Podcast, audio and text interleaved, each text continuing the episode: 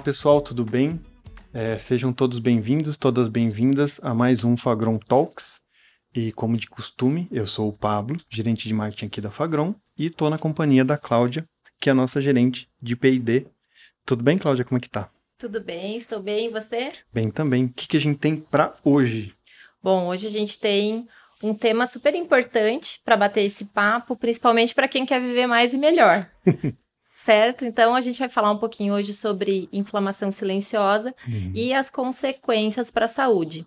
E ninguém melhor para explanar esse tema, uh, mostrando toda a sua experiência clínica com tema, com, em relação ao tema a respeito, que Dr. Edinaldo Queiroga, que é médico nutrólogo, primeiro-tenente do Exército Brasileiro, chefe da UTI do Hospital de Guarnição de Natal, médico nutrólogo, especialista em nutrologia pela Abram, AMB e CFM, membro titular da Associação Brasileira de Nutrologia, membro, membro titular da Sociedade Brasileira de Nutrição Parenteral e Enteral, médico do esporte, especialista em medicina esportiva pela SBME, AMB e CFM, membro da Sociedade Europeia de Nutrição Clínica e Metabolismo, pós-graduado em nutrologia.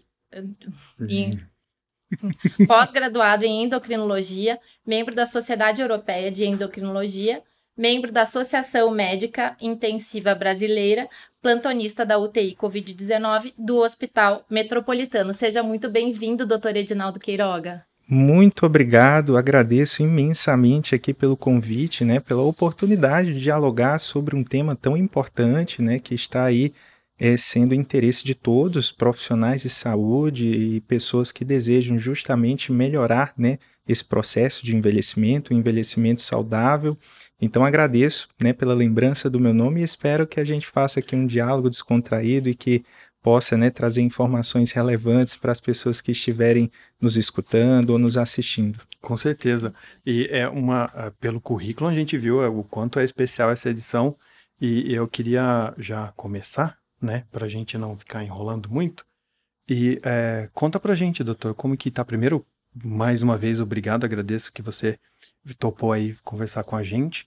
E, e, como é que tá? Como é que tá o seu dia a dia clínico? Como que o que que vem tem aparecido para você? Tá tranquilo em casa ou não? Tem bastante trabalho? O que que tem o que que tem acontecido? Então, minha atividade profissional nela fica voltada entre o âmbito da terapia intensiva, a área de UTI, e também o lado da medicina preventiva. Uhum. Né? Eu uhum. inicialmente fiz medicina intensiva, é, fiz o concurso do Exército, sou militar do Exército Brasileiro, porém, né, ao longo da minha experiência médica, acabei visualizando que esse ponto da terapia intensiva, ainda que muito importante dentro do hospital, é, existem sérias limitações dentro do ponto do que nós podemos fazer pelo paciente. E foi quando eu acabei fazendo as minhas formações né, voltadas para essa medicina integrativa, com visão mais holística, e eu fiz a área de nutrologia, de medicina esportiva, endocrinologia.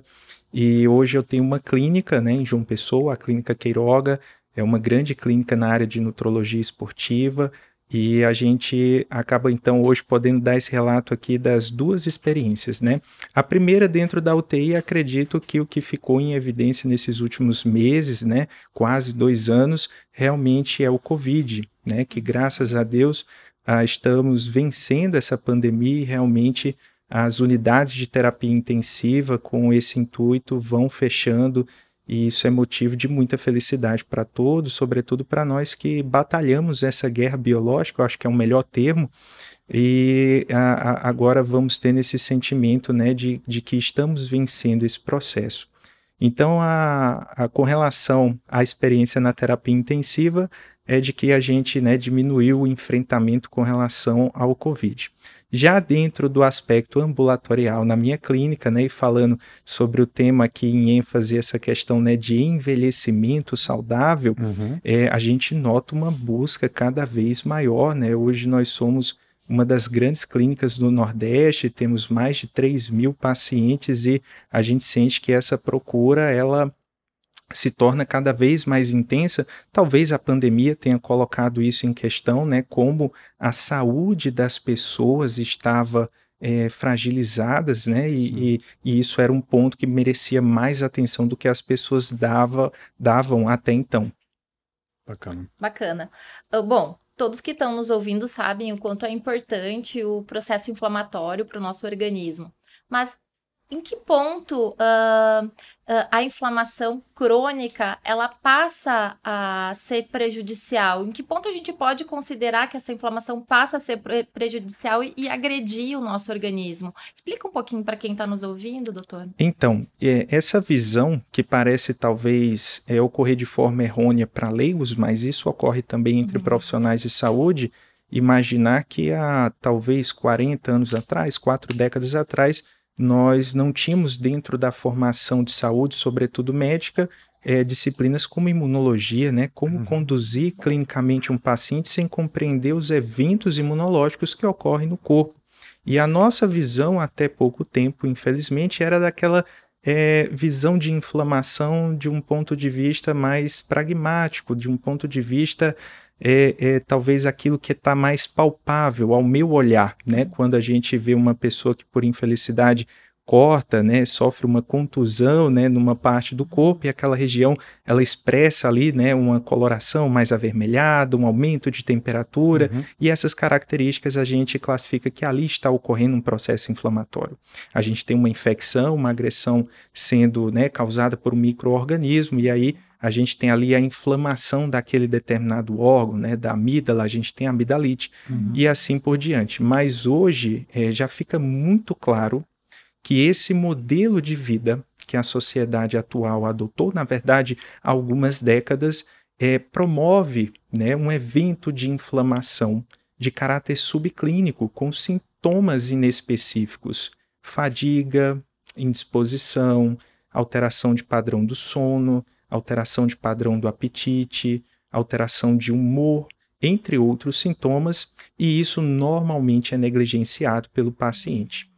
Ter inflamação no corpo mediante uma agressão ambiental é normal, é saudável, é importante que exista. Não ter as, essa reação do sistema imune, na verdade, até denota uma patologia. Existem doenças que comprometem a, a forma como o nosso sistema imune irá reagir. Uhum. Então, ter inflamação, né, antes que todo mundo já interprete a inflamação Sim. como algo é puramente negativo, não. A inflamação ela é um mecanismo para a gente poder reagir a essa agressão é, ambiental. Né? Ela não ocorre apenas nessa perspectiva. Ao longo desse diálogo, a gente vai poder exemplificar outras situações, mas é, é uma reação normal do nosso corpo. Porém, quando essa inflamação se torna exacerbada e trazem sintomas que, inclusive, vão paradoxalmente. A gente falou sobre reação do sistema imune e agora a gente vai falar o que? Que essa inflamação exacerbada ela vai, em última análise, até muitas vezes causar uma imunossupressão. Uhum. A gente vai acabar até expondo aquele tecido demasiadamente inflamado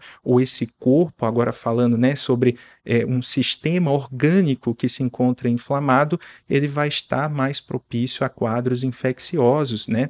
Então, o, o ponto nosso de corte não fica sobre uma perspectiva de tempo, uhum. mas, sobretudo, por uma análise de, é, é, de intensidade dessa inflamação, né? E também pela perspectiva das repercussões clínicas que essa inflamação vai proporcionar.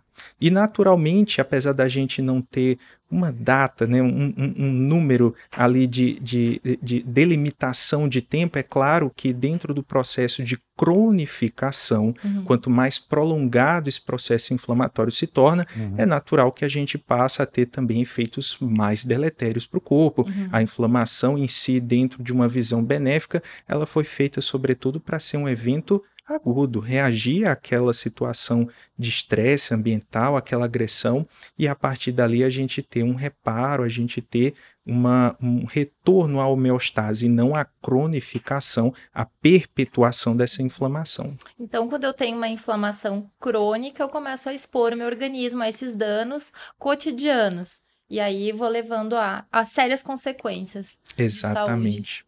Exatamente. E, e doutor, uh, bom, a inflamação silenciosa também é conhecida como inflamação crônica subclínica. Explica para quem está nos ouvindo que se do que se trata.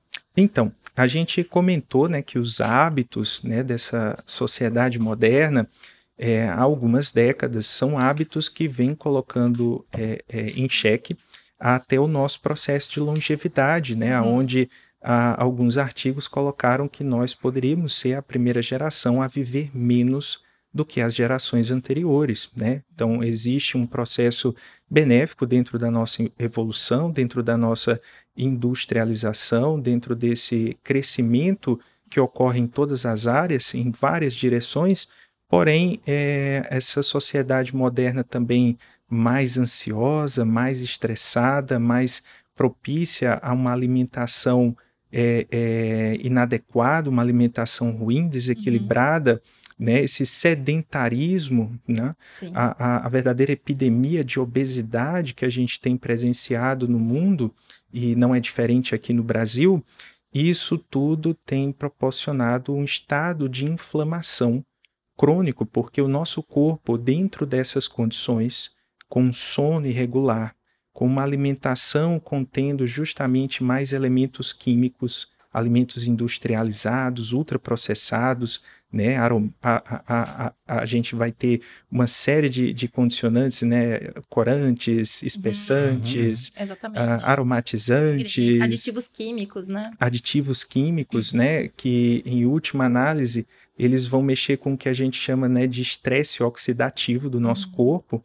Né? A gente tem um equilíbrio entre a produção de radicais livres que o nosso corpo produz através do nosso metabolismo e a gente tem a nossa produção, né, mediante também a ingestão de alguns nutrientes de antioxidantes, uhum. né? E esse desequilíbrio onde a gente acaba tendo uma produção maior de radicais livres, uhum. tudo isso, né, esse esse conjunto de fatores leva a um estado, né, de inflamação subclínica, né, ou silenciosa, porque, repetindo, são sintomas inespecíficos, reconhecemos que eles podem ocorrer em outras condições patológicas, mas a frequência com que isso tem aparecido nos ambulatórios, nos consultórios clínicos, é, mostram para a gente realmente uma, uma nova perspectiva de patologia, algo que a gente até então é, não tinha um olhar tão atento, né, a visão clássica e talvez errônea sobre inflamação, mas que agora fica claro como que isso repercute negativamente né, na nossa saúde. Sim, o doutor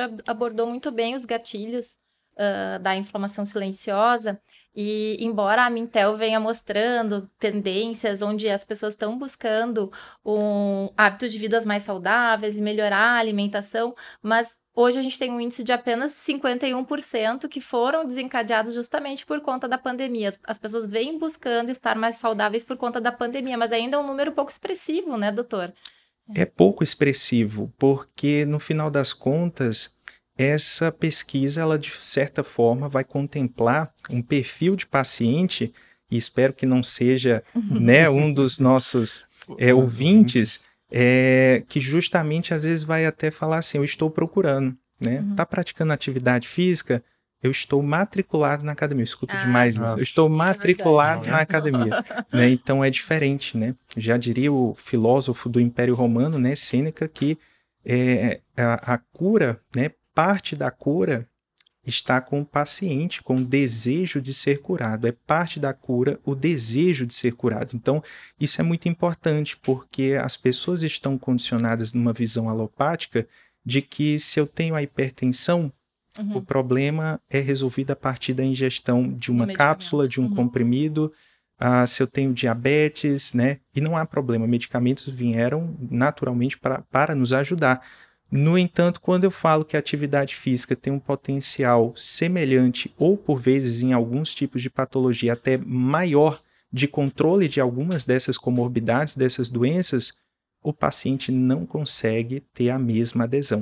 Uhum. Se fosse a cápsula, né, se fosse aquele determinado medicamento, ele usaria né, de, ali ao longo da vida, mas quando a gente fala em mudança né, nos hábitos de vida, há uma resistência maior por parte do paciente. E, e, esse ponto ele é muito importante, porque significa que o tratamento que dentro da visão clássica médica né, fica vinculado muitas vezes à ideia de um ato operatório, da ideia do fornecer um remédio, né? Parece que o papel central nesse processo ele estava dentro do médico, da habilidade médica de lidar com aquilo, de prescrever. É, hoje a gente tem que ter a visão de um cenário compartilhado. Uhum, o paciente sim. ele está dentro desse processo. Se ele não contribuir, dificilmente a gente vai chegar a um resultado exitoso. Com certeza. A gente teve alguns outros momentos em outras gravações que a gente fez, né, em outros papos, e a gente viu muito isso, né, essa questão da participação do paciente uhum. cada vez mais figurando essa, essa, esse papel para para ajudar nessa cura. E eu queria saber, a gente falou da, da, da inflamação crônica subclínica, sobre isso ainda, é, é, é, é como que, já que a gente tem essa, essa dificuldade de ser subclínico, como, como que a gente identifica? Como que o doutor. Tem um exame que existe, algum. A gente faz, existe um teste que faz, um exame né, próprio para se identificar essa, essa, essa ocorrência dessa inflamação, e se tem também um momento que o, que o, que o, que o doutor considera que é ali um momento crucial que, que faz com que você, você tome essa iniciativa de buscar esse conhecimento ou essa investigação sobre essa inflamação crônica subclínica? É, na verdade, atualmente, a maior parte de nós, mesmo aquele que tem né, o desejo e coloca isso uhum. em prática de é, ter bons hábitos de vida, de cuidar da sua saúde, né, ainda dentro da juventude, isso é muito importante, uh, merece a investigação para um quadro de inflamação subclínica, porque todos nós acabamos em menor ou maior grau sendo expostos né, a elementos que podem levar a essa proporção de inflamação. Naturalmente, aquele que está mais desorganizado nos seus hábitos vai ser um alvo maior dentro dessa pesquisa, mas todos nós, né, de alguma forma, acabamos tendo essa exposição. Aqui mesmo, uh, em São Paulo, é, naturalmente o grau de poluição, infelizmente, é maior. Então veja que até alguém tentando praticar sua atividade física, tentando se alimentar né, de uma forma mais organizada, ele tem o seu grau de exposição a uhum. poluentes, a metais pesados, a elementos que, em última análise, também podem levar a essa inflamação subclínica. A gente tem tanto a visão sintomatológica como também laboratorial. Então, existem alguns exames né, que são desenvolvidos para avaliar a perspectiva inflamatória do corpo. A gente tem a mensuração de interleucinas como a interleucina 6, a gente tem o uso da proteína C reativa, uhum. a gente tem também, de forma indireta, sendo utilizado a ferritina, entre outros exames. Uhum. Legal. Bacana. Isso que o doutor a, a, mencionou é muito importante, porque a mudança do estilo de vida depende da gente, né, Pablo? Sim, sim. Em relação a, aos poluentes, aos metais tóxicos, na verdade é mais o coletivo. Todos nós temos que Tem o seu papel a, dentro a importância disso, e vamos ter nosso papel, mas a mudança de estilo de vida de cada um, nós mesmos podemos fazer, né? Mas, doutor, quais são as principais doenças uh, que a inflamação silenciosa pode ocasionar? Então, a gente vai ter o corpo inteiro sendo prejudicado né, pela inflamação crônica. Uhum. E a gente vai ter doenças neurodegenerativas dentro desse processo. Uhum. Ao contrário do que muita gente pensa, acha que algumas dessas doenças elas são é, demasiadamente envolvidas com perspectivas genéticas. E pasmem, não.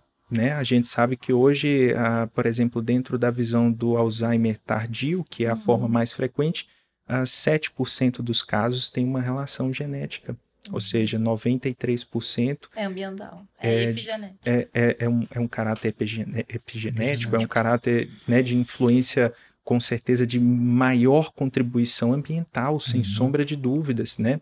E ter o gene identificado, né, que apresenta a, a, a probabilidade de maior desenvolvimento da doença, é, isso também é uma visão errada. A gente sabe que o, a presença do gene não é um, um, uma sentença para o paciente uhum. de óbito ou de desenvolvimento daquela Sim. doença e de perda de qualidade de vida. Uhum. Essas doenças, elas eventualmente podem se expressar ou não, justamente dependendo de como a gente vai gerenciar os nossos hábitos, né? Mas além das doenças neurodegenerativas, é importante lembrar, por exemplo, a própria proteína C reativa, ela é utilizada hoje como marcador cardiovascular né, para risco cardiovascular. A própria Sociedade Brasileira de Cardiologia utiliza isso entre os parâmetros, ou seja, eu tenho lá a dislipidemia como um ponto de risco cardiovascular, eu tenho a presença ou não de comorbidades como hipertensão, diabetes, e tenho também a inclusão de marcadores inflamatórios como o PCR. Então, uhum. isso é muito importante porque a gente tem hoje no Brasil realmente uma alta incidência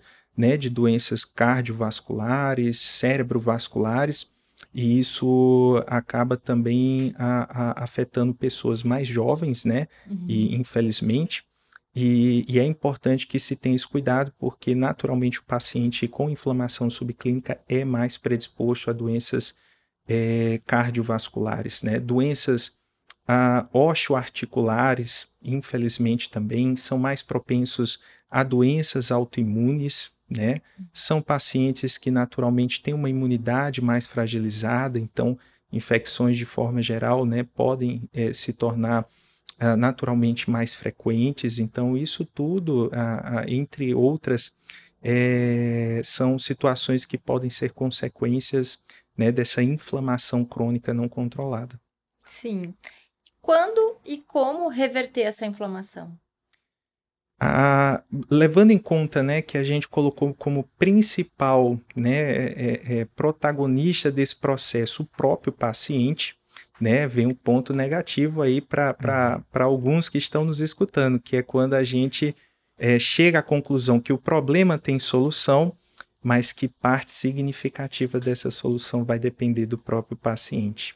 Porque nesse caso, diferente lá daquela inflamação que a gente é, comentou no início desse diálogo, né, onde a gente iria ingerir um anti-inflamatório, nesse caso a gente precisa justamente melhorar esses atos. A gente precisa ter um paciente que se alimenta melhor, que ele tem cuidado com o que ele está se alimentando, né? Ele ter o, o, cuidado de lembrar que sim, alimentação é também às vezes prazer, mas não pode ser apenas prazer. Uhum. É a forma que eu tenho de constituir o meu corpo, né?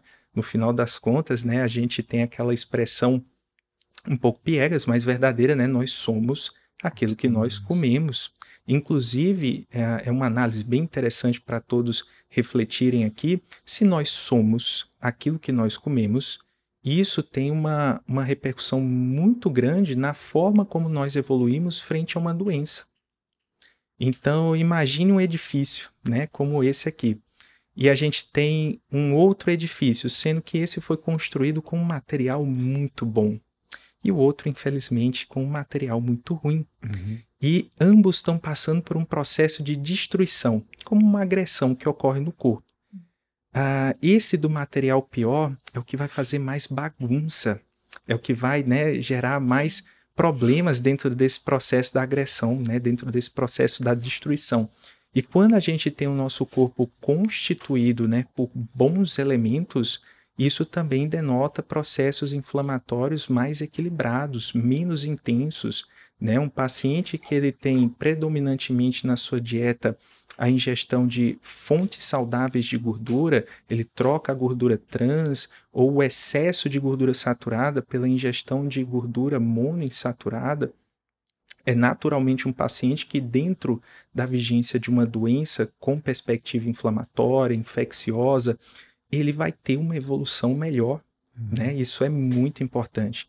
Eu preciso que o paciente recorde que a prática de atividade física, seja pela perspectiva de um melhor controle do peso corporal, seja por essa perspectiva né, de, de não estar na condição da obesidade, ou também pelos demais benefícios que a atividade física pode uhum. trazer. Né? A gente tem ali a ampliação da produção de hormônios importantes como testosterona, Sim. a gente tem né, a ampliação da produção de hormônios como GH, a gente tem também um hormônio produzido pela própria musculatura, a irisina, e isso tudo com uma repercussão muito saudável no nosso corpo. Né? A gente tem diminuição da produção de outros elementos que julgamos negativos para o corpo, então é, praticar atividade física de forma regular é muito importante. Né? Sono é outro ponto fundamental, as pessoas têm cada vez mais dentro dessa conexão com o eletrônico, uhum. com o uhum. digital, levam isso para a cama, né, uhum. para o momento uhum. de repouso, uh, e acabam realmente tendo repercussões no sono. E o paciente que dorme menos, que dorme mal, que acorda muito à noite, esse paciente também vai estar tá mais propenso né, à, à ideia de inflamação subclínica, a, a questão de como iremos gerenciar o estresse, né? Estresse todos nós, uhum. infelizmente, iremos ter, mas a forma como iremos lidar com isso muda também a minha produção de radicais livres, de antioxidantes, Sim. os meus picos hormonais, tudo no nosso corpo se encontra integrado.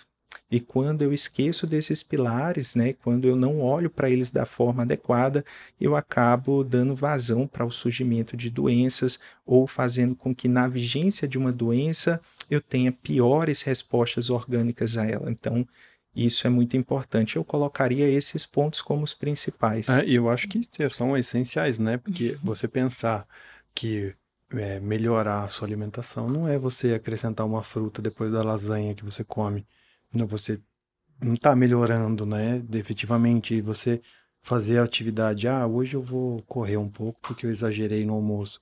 Não é isso, a gente não fala você sobre isso. Você não tem um hábito, né? A gente está falando sobre uma mudança realmente de postura e que a pessoa realmente é, é, é, é se, se comece a, a viver de uma forma diferente, né?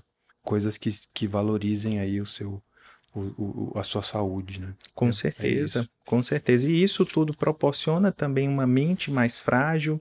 Uhum. Isso proporciona pessoas que vão, por infelicidade, se tornarem em algum momento mais é, menos, na verdade, menos produtivas em seus respectivos trabalhos, né? Porque muita gente usa aquela justificativa, né? Às vezes tem aquele comportamento meio workaholic, é muito trabalho, sempre uhum, leva uhum. isso para casa e é compreensível que em alguma fase da carreira, às vezes, isso acontece, né? Sim. Mas não dá para viver dessa forma, não dá para né, é, é, perpetuar esse pontuais. comportamento uhum. e achar que vai dar para viver bem dessa forma, porque a sua produtividade, invariavelmente, em algum ela momento, vai ela vai cair. Vai. Né? Não pode ser o normal, isso não pode ser o normal. Isso tem que ser uma coisa pontual de algum momento de uma fase sua e depois você volta. E esse caminho, talvez até esse termo normal é um uhum. ponto muito interessante, porque isso se tornou normal para muita gente. Um novo normal, né? Inclusive essa geração, né, que que está vindo mais jovem do, do, do que nós, ah, eles vão sendo inseridos cada vez é, mais em, em, um mercado de trabalho mais competitivo. Uhum. Você pega hoje um jovem com 14, 15 anos, né? Precoce, né? né? Ele tem aula de manhã, de tarde, de noite, ele faz dois tipos de idiomas, uhum. né? Ele faz tudo, sabe de tudo, sabe, né, de forma a, a, pontual, às vezes, o que está acontecendo em outros países, são pessoas que tentam até melhorar essa perspectiva de visão né, politizada, no entanto, na primeira pedra da vida, depressão, suicídio, são pessoas que às vezes estão ah, crescendo numa proporção intensa né, dentro da sua intelectualidade profissional, mas esquecendo dessa inteligência emocional, esquecendo uhum. de cuidar do seu corpo, a epidemia que a gente tem aí de obesidade crescente, isso tudo é muito importante, porque em última análise, ainda que seu objetivo meramente fosse a questão da produtividade, trabalhar, uhum. de chegar em um grande é, espaço uhum. profissional, você não alcançará ou não permanecerá nesse lugar se você não tiver minimamente zelo por você. A pessoa que não tem zelo por si, ela não pode ter zelo por mais nada. A prática de atividade física, que às vezes parece muito chato, ela fala muito além da ideia da prática de atividade física. Isso fala sobre resiliência. Uhum. É sobre fazer aquilo que eu tenho que fazer mesmo quando eu não gosto de fazer. Uhum. Aquela pessoa que acorda 5 horas da manhã para correr, essa pessoa que tem esse grau de resiliência, porque para muitos, sobretudo no início, é muito chato, mas quem tem esse grau de resiliência, essa pessoa lê um livro a mais, essa uhum. pessoa produz um relatório a mais, uhum. essa pessoa realmente ela pode chegar em qualquer lugar mas a gente tem que começar esse padrão de zelo, de cuidado por nós, porque se a gente não conseguir mu mudar a nós mesmos, né, a, dificilmente a gente mudará alguma coisa no meio onde vivemos. Sem dúvida. E doutor, não tem como a gente falar de inflamação e não lembrar e não citar a Covid-19, né? Afinal, ali a gente tem um processo inflamatório exacerbado E o Centro de Pesquisa de Doenças Inflamatórias da USP justamente está conduzindo aí uma série de estudos para uh, tentar entender como que as células de defesa do nosso corpo respondem a, ao novo coronavírus o que já se sabe, né, que o nosso organismo ele responde de uma forma com uma inflamação exacerbada que acaba lesando vários tecidos. Que isso é o que é chamado de tempestade de citocinas. Embora esse, esse tema já tenha sido muito discorrido, eu acho que é importante o doutor falar um pouquinho para quem está nos ouvindo e nos assistindo. Sim, com certeza, né? Covid-19, apesar é, de termos passado o seu pior momento, né, o entendimento dessa doença ela, ela ainda continua. Né? Uhum. A verdade é que hoje sabemos mais do que no passado, mas ainda existem muitas perguntas. De toda forma, uma coisa fica muito clara, né? A doença ela proporciona o seu evento patológico mediante uma resposta exacerbada do sistema imune. Uhum. E dentro desse processo, né, dessa resposta exacerbada, a gente tem uma liberação intensa, demasiada de citocinas, de substâncias inflamatórias, né, que vão promover uma reação no corpo, né, de caráter hipermetabólico, catabólico e que em, em, em uma última em um último evento também vai acabar causando imunossupressão, né? vai causar um comprometimento da eficiência do meu sistema imune. Não à toa que dentro do contexto do COVID, muitas vezes o que a gente visualizava não era o óbito pelo COVID propriamente dito, mas por doenças secundárias que eram a, a, contraídas dentro da vigência do Covid, da internação por Covid, né? É o paciente clássico que ele era internado dentro da unidade de terapia intensiva, acabava pelo processo de insuficiência respiratória aguda necessitando da intubação orotraqueal, ser colocado em um ventilador mecânico, mas ali, né, com alguns dias acabava desenvolvendo uma pneumonia associada à ventilação mecânica. E aí, naturalmente, você tem a pneumonia de caráter viral, né, sendo somada a uma pneumonia uh, bacteriana, né, isso deixa o caso mais dramático, o paciente acaba evoluindo com um quadro séptico, né, com uma repercussão orgânica desse processo infeccioso, e os demais sistemas orgânicos vão sofrendo nesse processo. Não apenas esse pulmão inicialmente hiperinflamado, né, mas a gente acaba tendo repercussão renal, são pacientes que ficaram bem mais pro, propensos ao desenvolvimento né, de insuficiência renal aguda ou pacientes que eram renais crônicos com quadros agudizados, né, e, e isso com certeza foi é, parte importante do entendimento da fisiopatologia. Né? Um outro ponto né, dentro desse processo inflamatório que só foi visto posteriormente, né? no início não foi possível visualizar isso, a gente com certeza ficou com a doença como uma visão de uma doença respiratória, né? mas hoje se sabe que é uma doença com certeza de importante comprometimento vascular. Uhum. A formação de trombos, não só nesse sistema pulmonar, mas no corpo como um todo, é, se torna bem maior, né? E é tam, também parte uh, da, da, formação desses trombos a, a correspondência a essa fisiopatologia tão agressiva e essa evolução, por vezes, ao óbito do paciente, sobretudo nos casos graves. A Fagron tem um fitoterápico, né, Pablo, muito interessante para o controle da inflamação silenciosa. O doutor também conhece muito bem, que é o miodesin. Ele é um uhum. fitocomplexo derivado de plantas amazônicas e é muito interessante porque ele teve um estudo de biologia molecular publicado antes da, da pandemia aqui no Brasil, publicado numa revista de longevidade, que justamente uh, elucida o mecanismo de ação. E ele, além de inibir NF-kappa-beta, ele inibe significativa, a, a, significativamente a interleucina uh, um beta que está totalmente correlacionada com a patogênese da Covid-19 né? Ela justamente que vai ativar aí o inflamossoma e também inibe as quimiocinas uh, que estão ligadas a doenças uh, neurológicas, né? Tem, uhum. tem, um estudo que eu não lembro do autor, mas que foi publicado em 2011, que ele concluiu que pacientes com Alzheimer ele têm a quimiocina 2 mais elevada significativamente e entre outras enzimas inflamatórias e óxido nítrico. Então ele é um produto muito interessante para ser trabalhado como preventivo para esses pacientes com doenças inflamatórias. E o doutor, uh, doutor Edinaldo, você teve experiência com produtos com alguns pacientes com não, COVID, né? Não apenas em caráter preventivo, porque uhum. dentro da visão preventiva foi uma percepção nossa da clínica que já usava o Miodesin dentro do seu protocolo uhum. e tivemos, graças a Deus, né, pacientes que, quando por infelicidade contraíram Covid, tiveram evoluções é, satisfatórias, né? Eram pacientes que cuidavam melhor da sua saúde. Mas a gente teve né, a, a ideia de tentar trazer essa proposta né, do uso uh, do Miodesin já dentro do contexto da vigência da doença, né? Então, será que parte do tratamento é, muito alopático até então fornecido, necessário naturalmente, a gente quando está diante de uma situação crítica, a gente está no ambiente de terapia intensiva, é natural que a gente precisa sim recorrer a métodos que também né, vão, vão estar é, proporcionais a, essa, a esse grau de agressão, essa intensidade de agressão, mas será que parte desse tratamento também por vezes não era o problema? Será que parte desse tratamento, ah, dentro dos seus efeitos colaterais, das interações medicamentosas, também não comprometia a possibilidade de uma melhor evolução?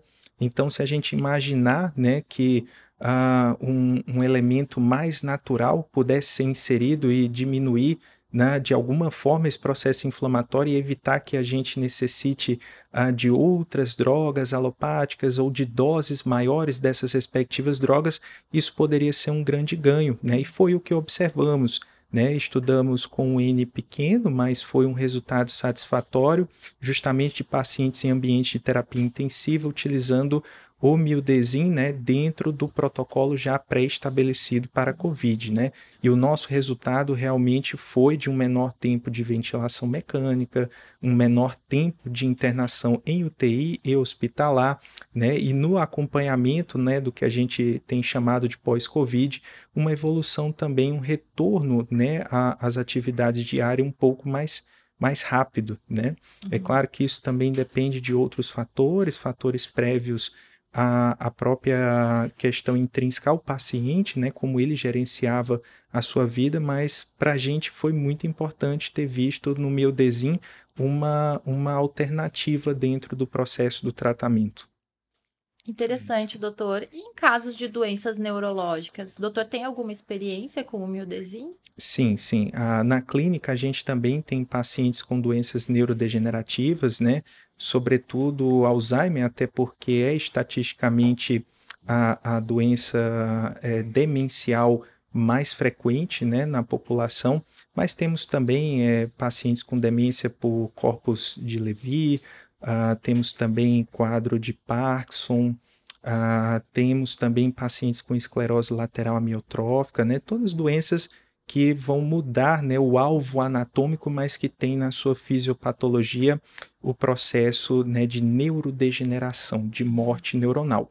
E a gente observa que essa melhora dos hábitos alimentares, né, esses pacientes, ah, quando eles desinflamam, passam a ter melhores hábitos, a gente tem também uma melhor evolução da doença. Né? A gente, claro, não pode aqui uh, ter uma, uma ideia ilusória como uma ideia de cura, mas sim, se você tem uma doença que ela tem uma progressão esperada para aquele tempo e você consegue conceder mais tempo, você retarda a evolução dessa doença, isso é algo muito benéfico. Se você uh, permanece, né, se você concede a esse paciente mais aspectos funcionais, onde ele ganha qualidade de vida nas suas limitações que a doença proporcionou, isso é muito bem-vindo, né?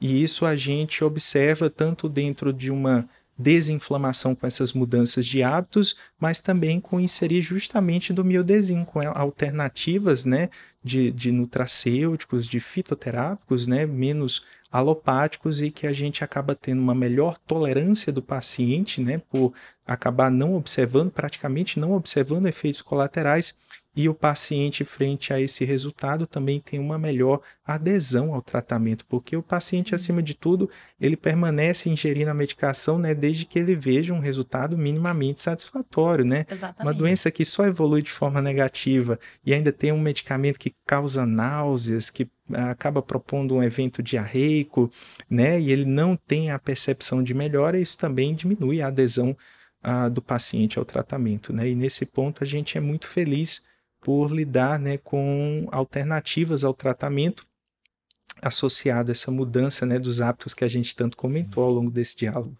Para quem ainda não conhece o Miodesin, entra no site da Fagron e baixa o material completo. É isso aí. E, sobre uh, as doenças neurodegenerativas, que estamos falando sobre isso, e eu, eu enxergo, né, eu vejo que, que há um impacto muito grande dessas doenças, não só para a pessoa que está sofrendo aquilo, está passando por aquilo, mas também para o meio que ela está inserido, né? A gente tem algumas doenças particulares que acabam se estendendo ali aquele grupo que ela tá, a família e tudo mais. Como que é, é, como que é isso, doutor? Tem, tem algum momento, teve algum momento que você precisou estender um cuidado até de orientação para para a família e tal? E como que, que você encara esse impacto que essas doenças neurodegenerativas causam a gente é, já falou uma vez sobre isso em, em, quando a gente conversou, a questão de aprendizado, tudo isso está relacionado. A pessoa para de evoluir profissionalmente, dependendo da, da, da, da doença desenvolvida. É, isso tem um, um impacto, inclusive, na família dessas pessoas que acabam também vivendo isso, né?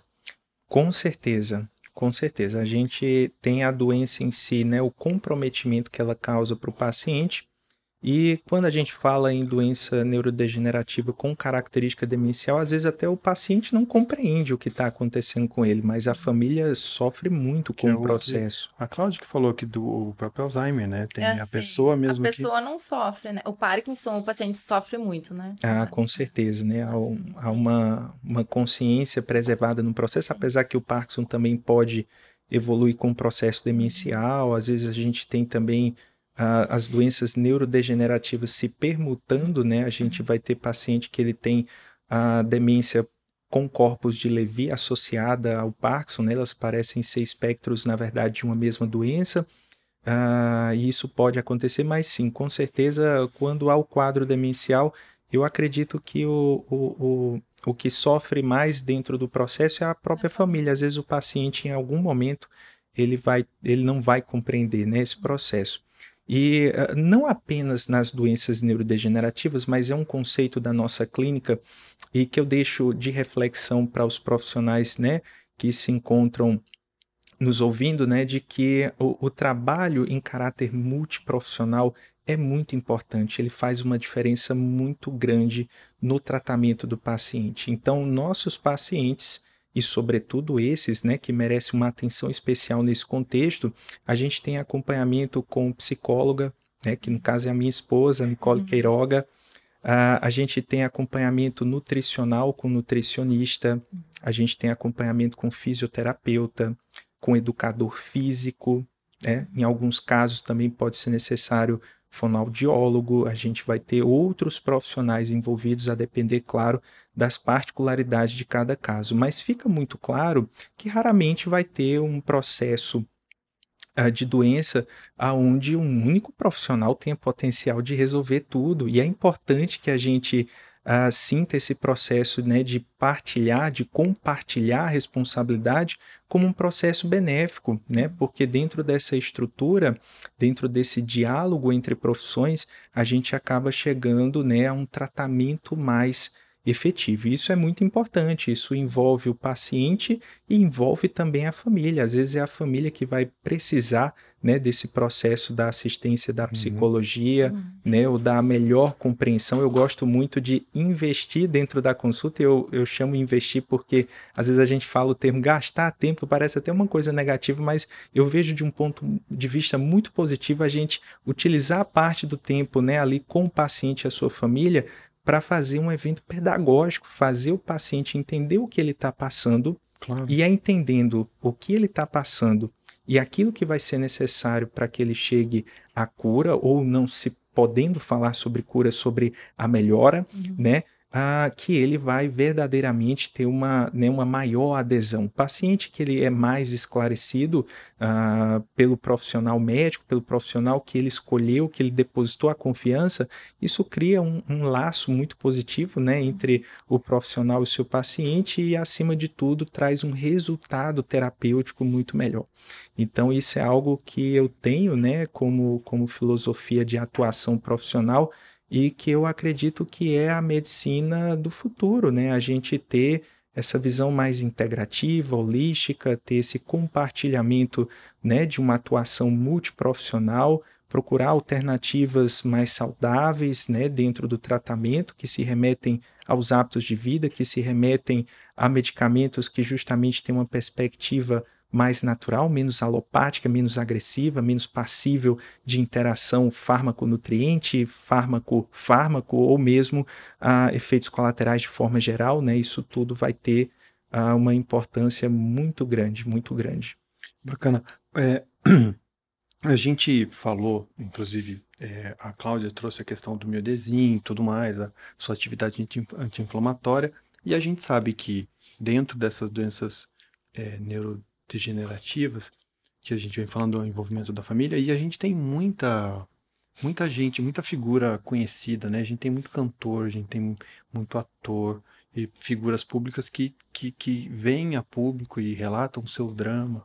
Isso tem ajudado, de uma certa forma, um avanço científico em torno dessas doenças, doutor? Ou, ou é só uma Sim. questão de conscientização eu, mesmo? Eu, ou... acho, eu acho que é muito importante, né? A, as pessoas que elas têm a, uma vida pública, que elas têm algum grau de notoriedade, né?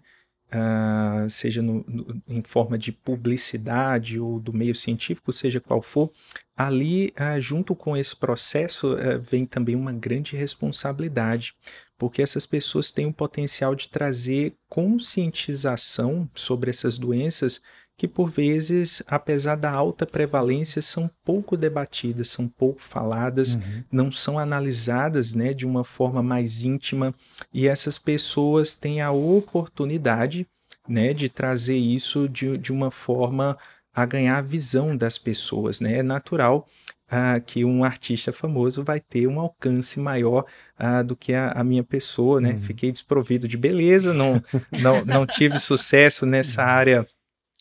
Da, da, da, publicidade por esse aspecto, mas é, é, através muitas vezes, sim, de um artista, de uma pessoa que às vezes até portador ou tem na sua família né, a história de uma doença como essa, que a, ali se fomenta um maior diálogo da sociedade, ou às vezes existindo ali também potencial financeiro nessa figura, às vezes até o investimento né, em pesquisas, em atividades que possam mudar o curso da doença, né? Pode acabar direcionando até um, é. um, uma concentração de recurso em torno daquilo. E isso talvez a, a, ocorra em algumas doenças e acredito que isso tem na, a, repercussão na nossa visão de conceito sobre algo que você falou, o normal, né? uhum. né? A, a, nossa visão de normal ela está um pouco deturpada, né?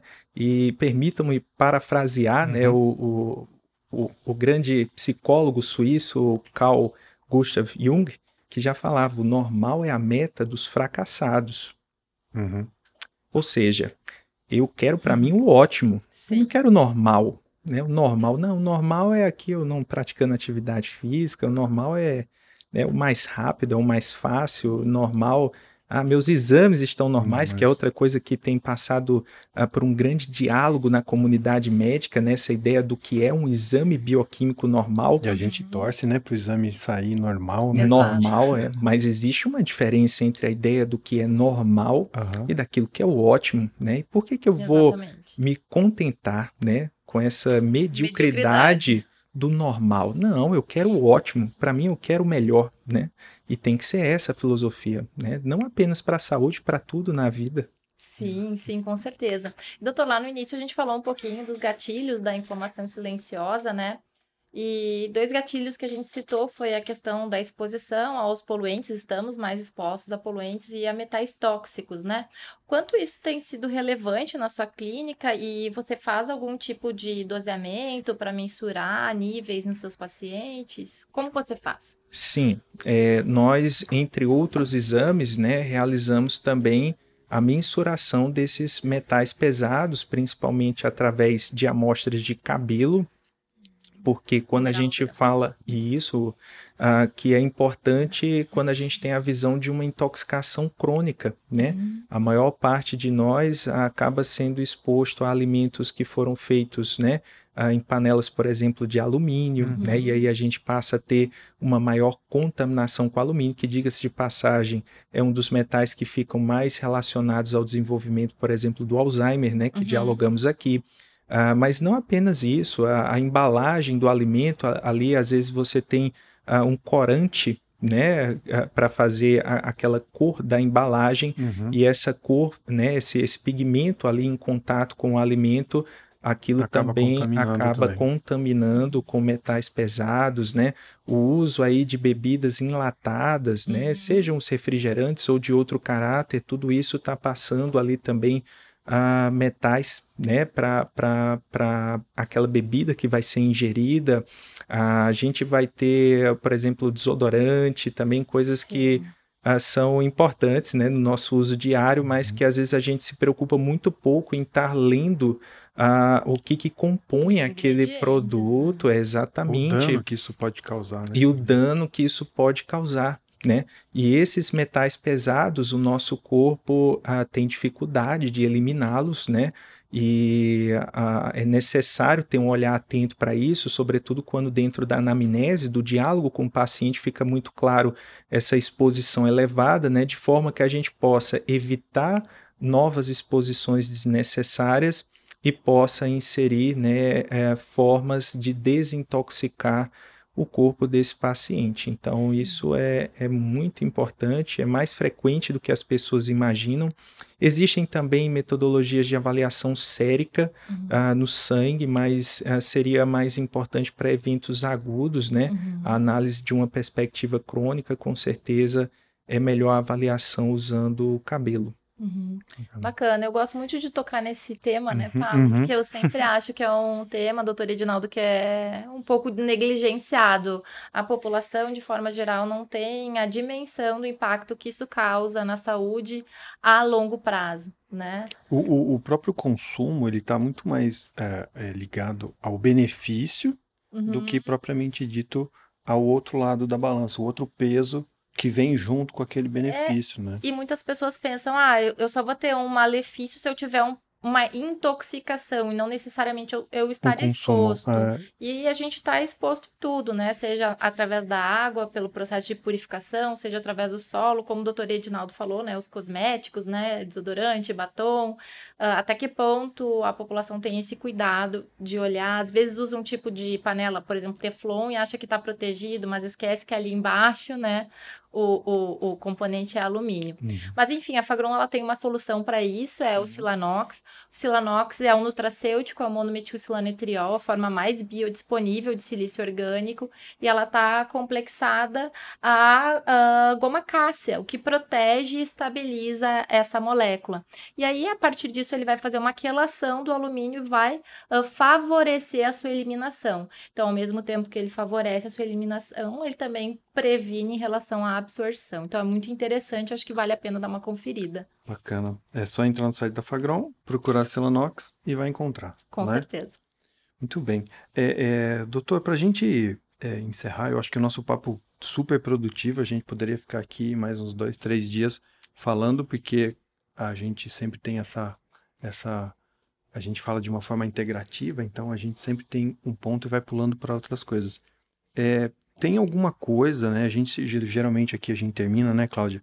A gente tem esse espaço, tem alguma coisa, alguma dica ou alguma um ponto de atenção que você que você observe é, no seu dia a dia e você é, acha importante pontuar aqui, tanto para os seus colegas quanto para o próprio paciente, aquela pessoa que está aqui escutando e escutou a nossa conversa e está preocupado que se o corpo está inflamado ou não e já não está mais tomando refrigerante em lata e o, o, que, que, o que, que o doutor pode dizer, deixar de, de, de informação para essas pessoas?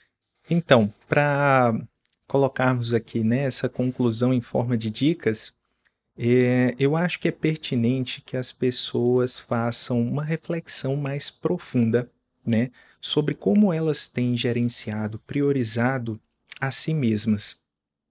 E, e, isso é algo muito importante, porque às vezes a gente passa muito tempo né, uh, vivendo coisas que são uh, possuem uma prioridade menor do que deveria ter. Às vezes a gente dá um grau de importância maior para alguns âmbitos da vida uhum. em detrimento a outros. E a gente acaba esquecendo de nós mesmos nesse processo. Então façam essa reflexão né, do quanto de tempo vocês têm uh, dedicado a si mesmo, né? não, não só dentro de uma ideia, não, mas eu estou trabalhando, é a minha carreira profissional. É. Não, eu falo você, né? Você quando não tem uh, que estar tá atendendo o pedido do chefe, né? Você quando está em um momento de lazer, a sua saúde mental, a sua saúde física, como você gerencia, né?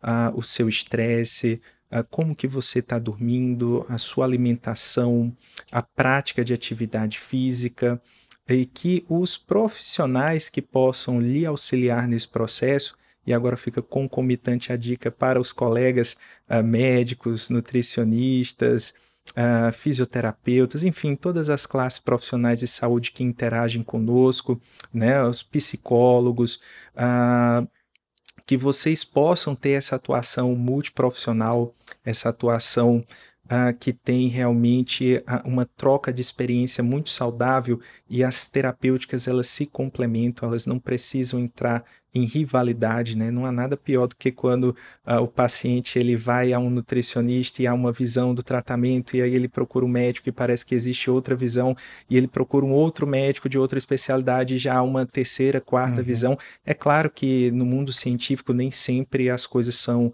uh, uh, convergentes, unânimes, sim, existem escolas, entendimentos diferentes sobre o tratamento de uma doença, mas que haja algum grau de sintonia entre os profissionais para que o real beneficiado uh, possa ser o paciente. Eu acredito que essa, essas são as principais dicas que eu poderia fornecer para para os que estão nos escutando. Muito bem. Obrigada, doutor. Eu também queria agradecer, doutor, a sua, a sua presença, o seu tempo. O doutor voou para vir até aqui, né? E, e, foi muito importante. Eu acho que é, é, eu gostei muito. Eu acho que todo mundo que, que, que ouviu e viu a gente também gostou muito das informações aqui, com muita, muita informações muito valiosas que a gente que ele trouxe para nós. E eu queria convidar todo mundo, né, que, que, que ouviu esse episódio e pode ouvir outros tanto no nosso canal do YouTube quanto no, no Spotify, arroba Fagron Brasil. A, gente, a Cláudia deu umas dicas aí de produtos também, vocês podem encontrar no nosso site www.fagron.com.br.